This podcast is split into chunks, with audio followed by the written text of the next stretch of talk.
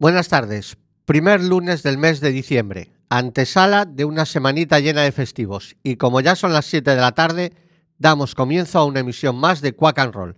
De momento continuamos solo online. Podéis escucharnos en quackfm.org en directo.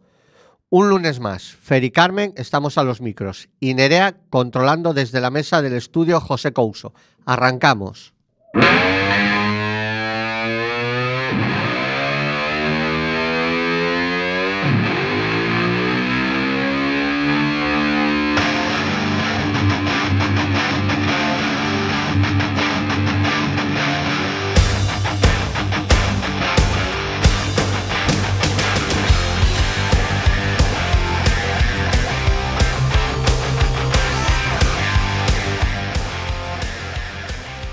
Este es el segundo programa dedicado a Malcolm Young y por añadidura a CDC. La semana pasada nos quedamos en la etapa de Bon Scott. Después de su muerte en febrero de 1980, la banda se plantea seguir o no, pero uno no llega a acariciar el éxito con los dedos y dejarlo escapar. Yo creo que eso no es criticable y la idea de un sustituto toma forma. Y la verdad es que la manera en, que, en la que reclutaron a Brian Johnson es bastante curiosa. Brian formó parte de Jordi, un grupo británico que giró con los Fraternity, que fue el grupo anterior de Bon Scott, previo a su entrada en ACDC. Y Bon quedó altamente impresionado por Brian. En una conversación con los hermanos Young, les comentó que Johnson es uno de sus vocalistas favoritos. Esta historia es clave, porque un fan de Chicago recordó el comentario de Yvonne y envió una cinta y una carta al leer que no encontraban el vocalista de Guardo. Y así ya tenemos a Brian en escena.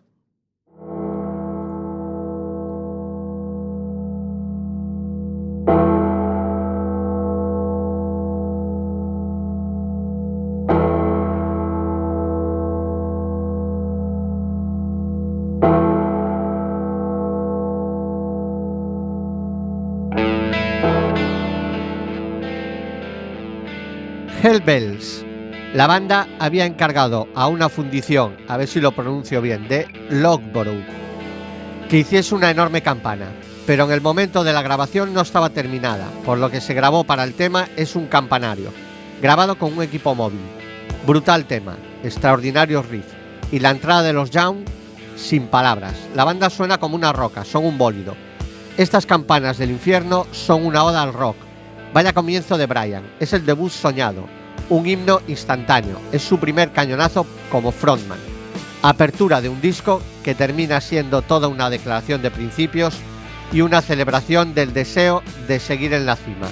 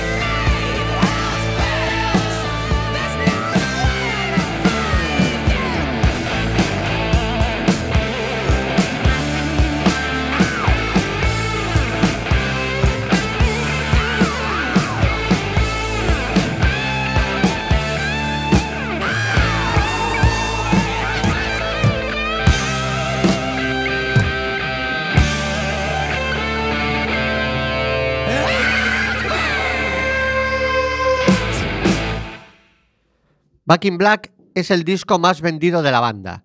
Repite como productor Robert John Mood que también lo fue de su anterior trabajo, Highway to Hell. De principio a fin, su nivel es óptimo y a pesar de la tragedia que afecta a la banda, sigue siendo 100% ACDC. Rock and roll, fuerza, diversión, sarcasmo, energía, cinismo, dosis irónicas de misoginia, loas alcohólicas y sobre todo grandes composiciones. Aquí se produce la explosión mundial de ACDC.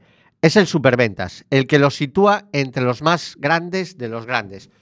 42 millones de discos vendidos, cifra que lo convierte en el segundo disco más vendido en la historia de la música, solo por debajo del thriller de Michael Jackson.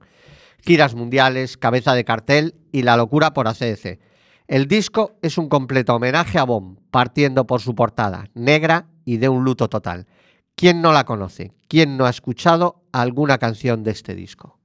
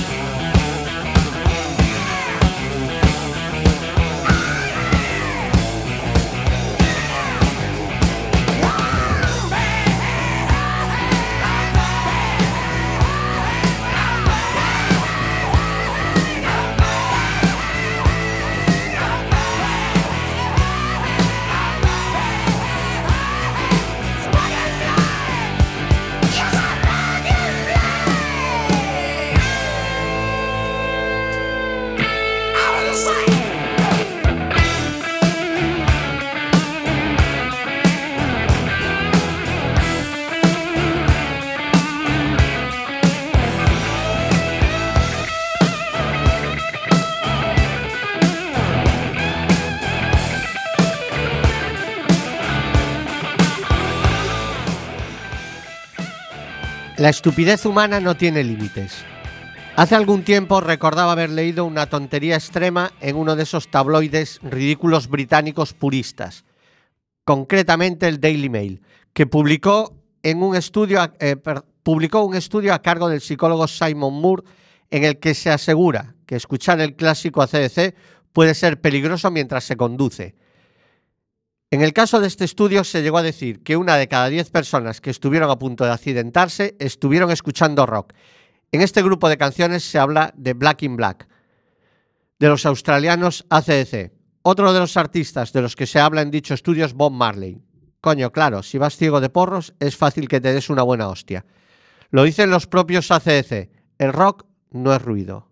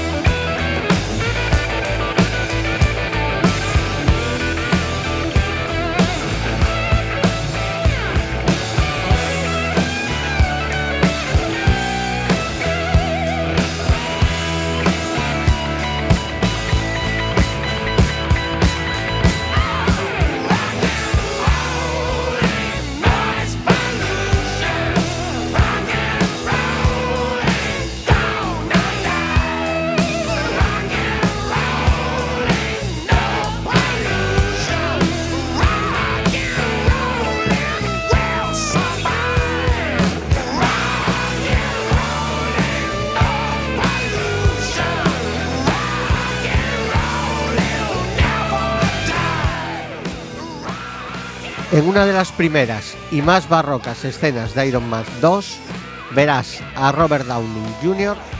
crecidísimo frente a su público mientras suena una canción de ACDC. Concretamente, el espectacular descenso de Tony Stark dentro del traje de Iron Man hasta el centro de convenciones de la Stark Expo, en la cual irrumpe aterrizando desde los cielos en un vuelo libre, llegando a un escenario plagado de bailarinas ataviadas con sus características colores rojizos y amarillos, además de sus puntos de luz que recrean la fuente de energía e impulsores del mítico traje del personaje de Malvel.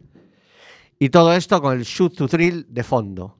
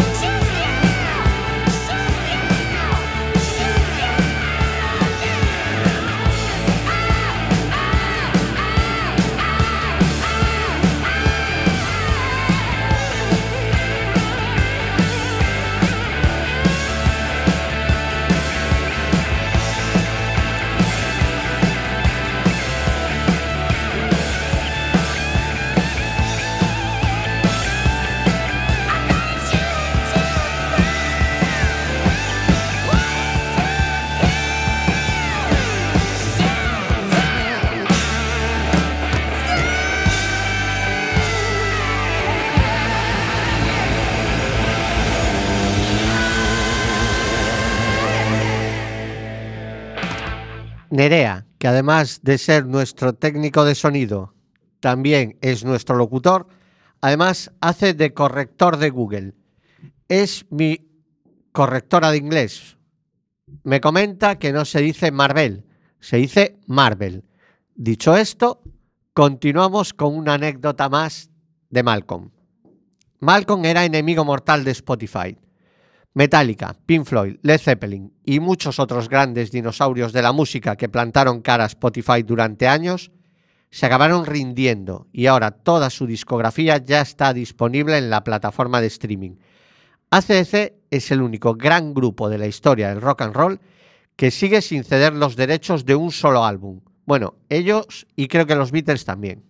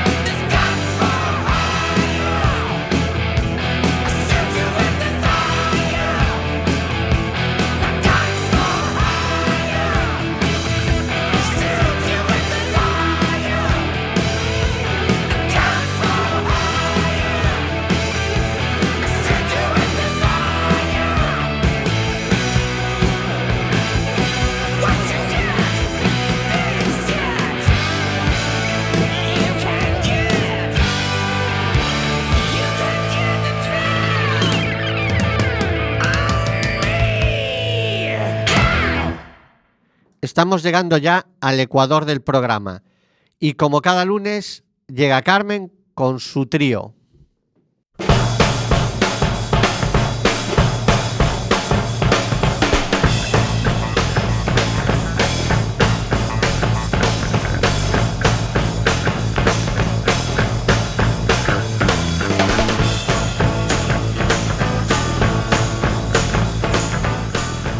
Hola, amiguetes de Quack and Roll. Otro lunes y otro trío en Quack FM, aún sin dial.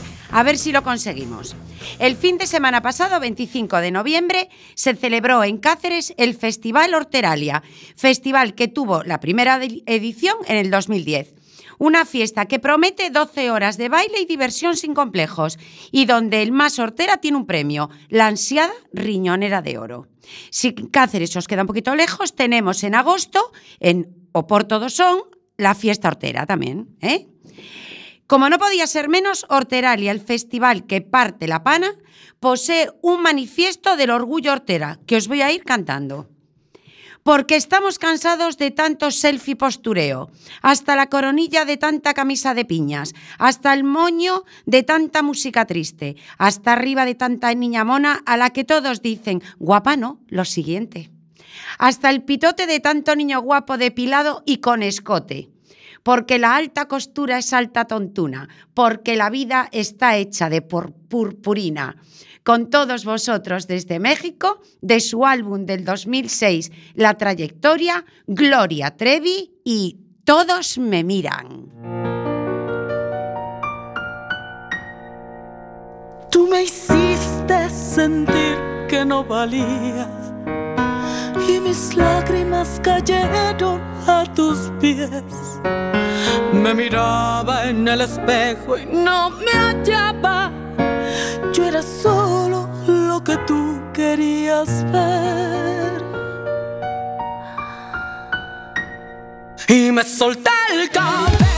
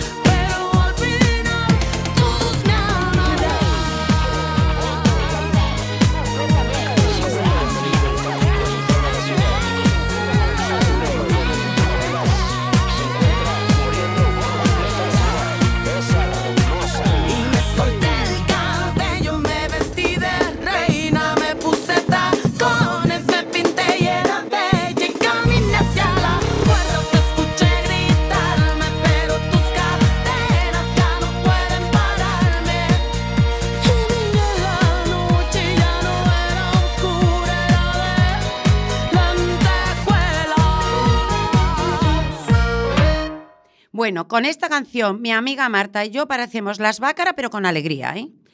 Ahora, amiguito, amiguita, porque necesitas bailar la canción del verano todo el año, porque vistes a la última, pero te flipa la verbena de tu pueblo, porque eres fan del Fari y no lo sabes, porque te emocionas cuando escuchas la sintonía de los coches chocones, porque la vida tiene un tufillo a videoclip de karaoke, porque se puede bailar un, pose, paso doble y llevar gafas wayfarer, escuchar a Love of Lesbian y comer migas extremeñas.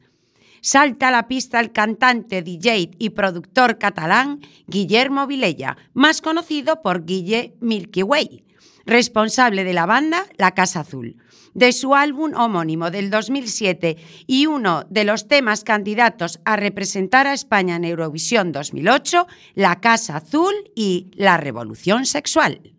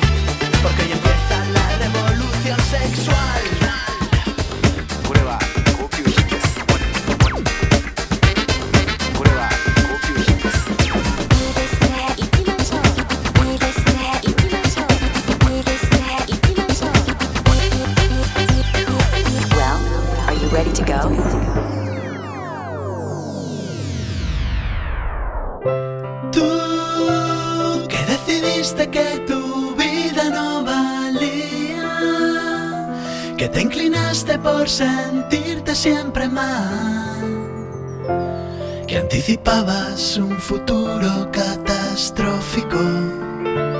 Hoy pronosticas la revolución sexual. Tú que decidiste que tu amor ya no servía. Que preferiste maquillar tu identidad. Hoy te preparas para el golpe más fantástico. Porque hoy empieza la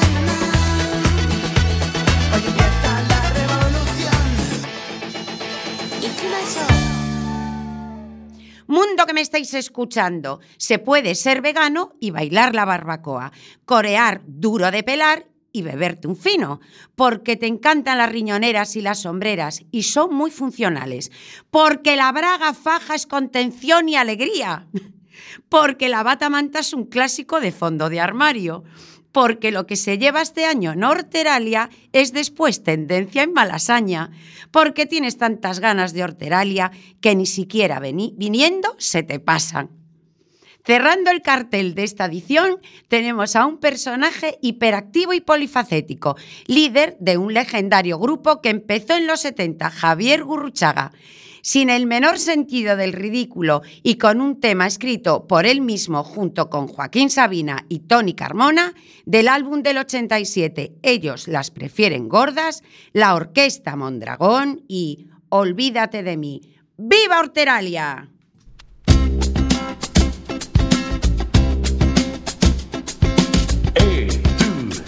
No me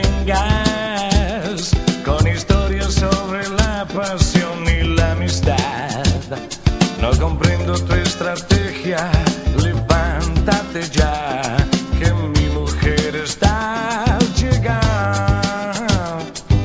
Ey, tú, ¿cómo es eso? De que te has enamorado de verdad de mí. No era eso lo pactado, mi esposa va a venir y no puede encontrarte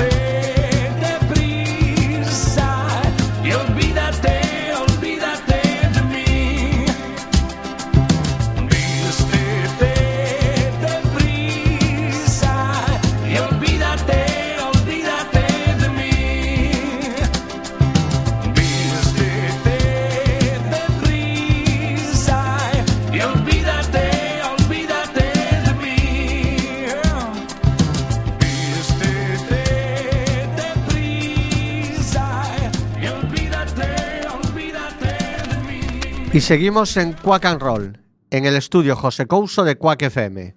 Podéis escucharnos en directo en quackfm.org pinchando directo. Y de paso, si todavía no habéis firmado el manifiesto, ya podéis ir haciéndolo. Si este horario no os va bien, sonamos de nuevo en la noche del viernes de 11 a 12. Y si no, en un rato en el muro de Facebook de Quack and Roll colgaremos el podcast de este programa, el número 14 de esta segunda temporada, que hace el 31 ya. Y continuamos con otro tema de los ACDC.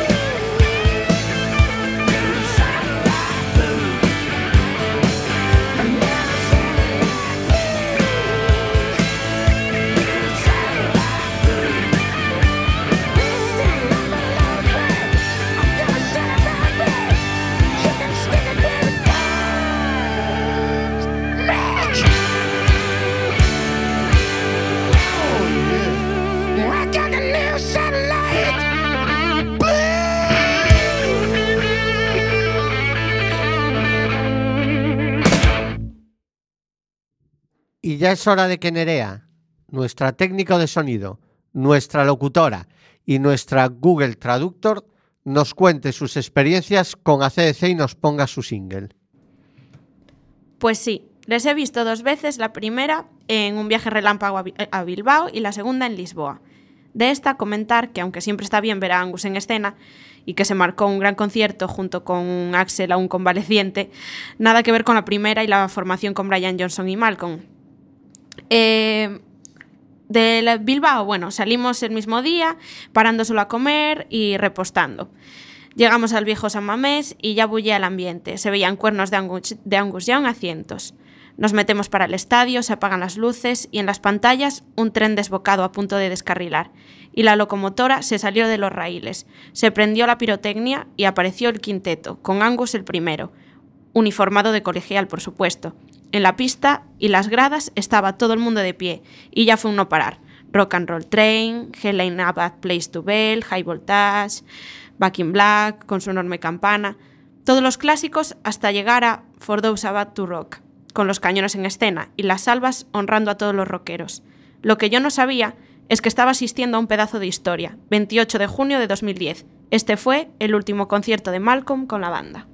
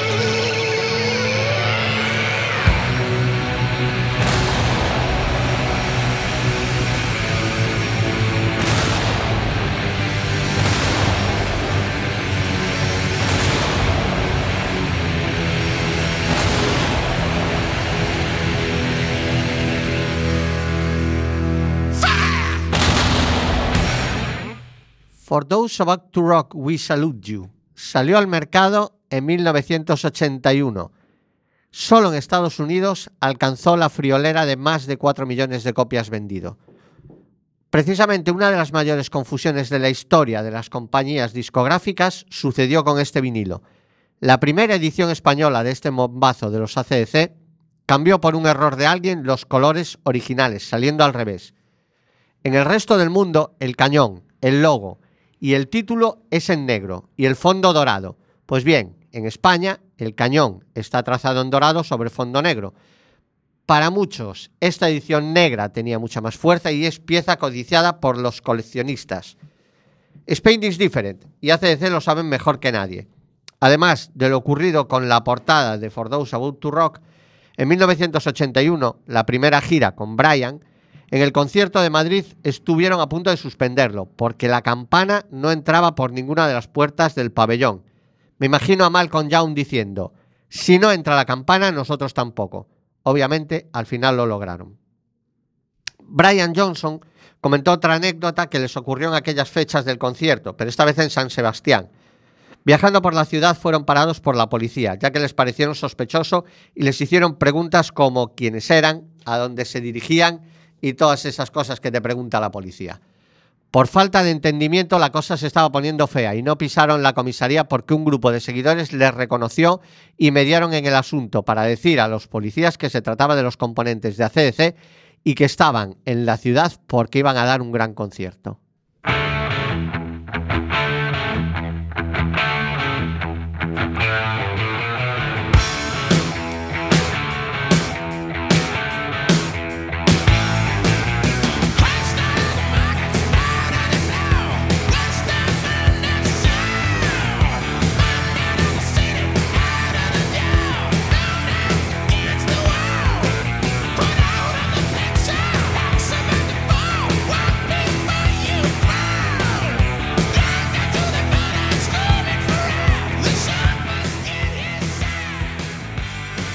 Bien, y con Snowball nos despedimos.